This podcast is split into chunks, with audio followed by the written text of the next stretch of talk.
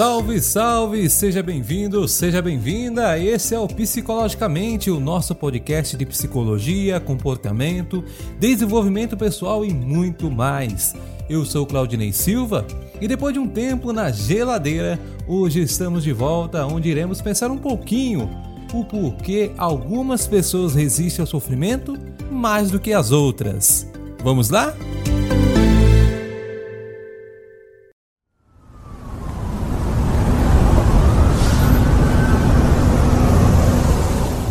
Caótico em que vivemos, ainda mais nesse tempo de pandemia, é impossível não vivermos algum tipo de adversidade durante toda a nossa vida. Constantemente acontece fatos nos quais não temos nenhum tipo de controle. Fatos nos quais suscitam um sentimento de impotência, de fragilidade perante a construção de nossa vida, de nossa história.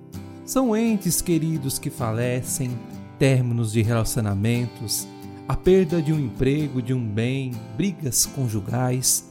São tantas coisas que a vida nos impõe.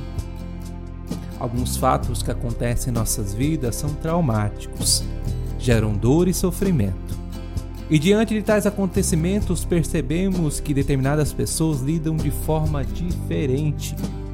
Algumas conseguem resistir, seguir em frente e continuam sua vida. Alguns até crescem outros não. Apresentam uma grande dificuldade em adaptar-se perante as ameaças. Sucumbem em um estado de inércia. Suas vidas tornam-se secadas por sentimentos, emoções e pensamentos ligados ao fato traumático. Aí chegamos ao nosso questionamento. Por que algumas pessoas resistem ao sofrimento mais do que outras?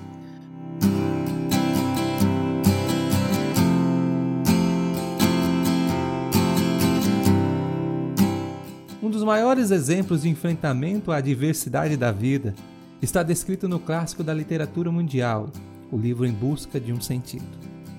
Esse livro nos conta a história de Viktor Frankl, famoso psiquiatra, no qual, em meio a um contexto da Segunda Guerra Mundial, é aprisionado pelo regime da Alemanha nazista, sucumbindo a um campo de concentração, sendo forçado a trabalhar em trabalhos braçais, condições de vida subhumana, além da perca da sua esposa e de seus filhos, nos quais foram mortos pelo regime.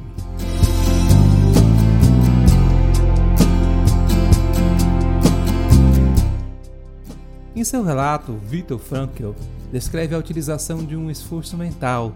Ele se imaginava em um futuro não muito distante, dando palestra para muitas pessoas, explicando como lidar com o trauma da guerra Durante o percurso no qual esteve encarcerado, sempre buscou entender o inexplicável.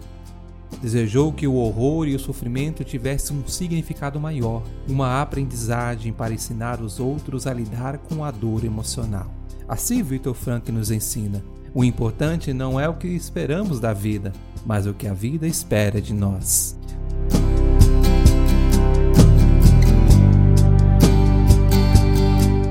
O nome dado a esta capacidade de lidar com as anormalidades da vida é resiliência. Grotberg assim define resiliência. A resiliência pode ser definida como uma capacidade universal que possibilita às pessoas, grupo ou comunidade prevenir, minimizar ou superar os efeitos nocivos das adversidades, inclusive saindo dessas situações fortalecido ou até mesmo transformado, porém não ileso. Ser uma pessoa resiliente consiste em ter uma postura flexível e capaz de se adaptar a acontecimentos de vidas perturbadoras e geradoras de estresse. Não é um traço que temos ou não temos. Inclui comportamentos, pensamentos e ações que podemos aprender desenvolver e aperfeiçoar. Portanto, podemos descrever que a resiliência é uma postura de vida. Pessoas resilientes apresentam características básicas como autoestima positiva, habilidade de dar e receber em relações humanas, disciplina, responsabilidade, receptividade, interesse, tolerância ao sofrimento e muitas outras coisas.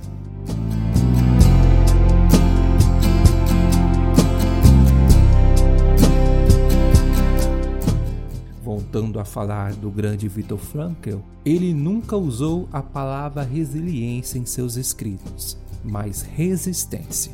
Em seus escritos, ele descreve que no processo psicoterápico é necessário ajudar as pessoas a dar um novo significado às suas vidas, criar uma personalidade mais resistente, com o qual possa encontrar um propósito para seguir em frente. Portanto, é necessário aceitar a realidade que precisamos viver e parar de perguntar os porquês das coisas, mas sim para quê. Pois em muitos casos não podemos controlar o que acontece em nossas vidas. As diversidades têm por característica sua imprevisibilidade, que supera nossa capacidade de compreensão. Devemos sim nos concentrar na forma de enfrentar essa adversidade. O que podemos aprender com essas experiências?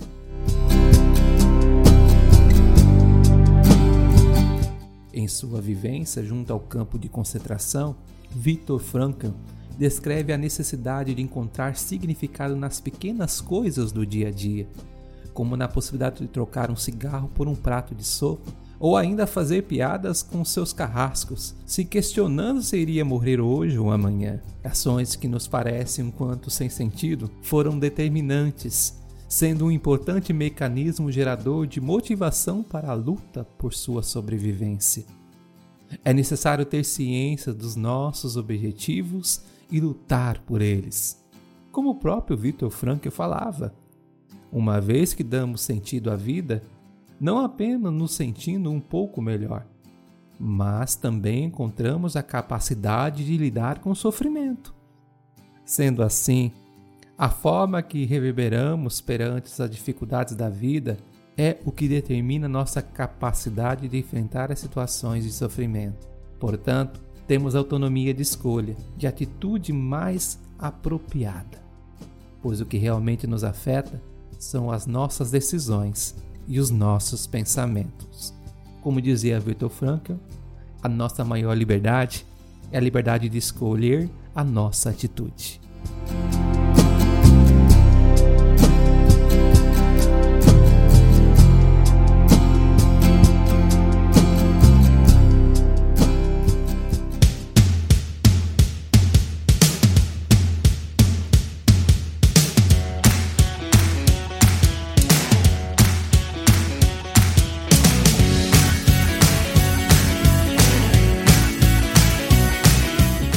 Assim nós vamos finalizando o nosso episódio do Psicologicamente, nosso podcast.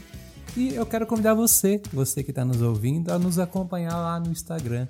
Psique Claudinei Silva. Valeu, tchau, tchau!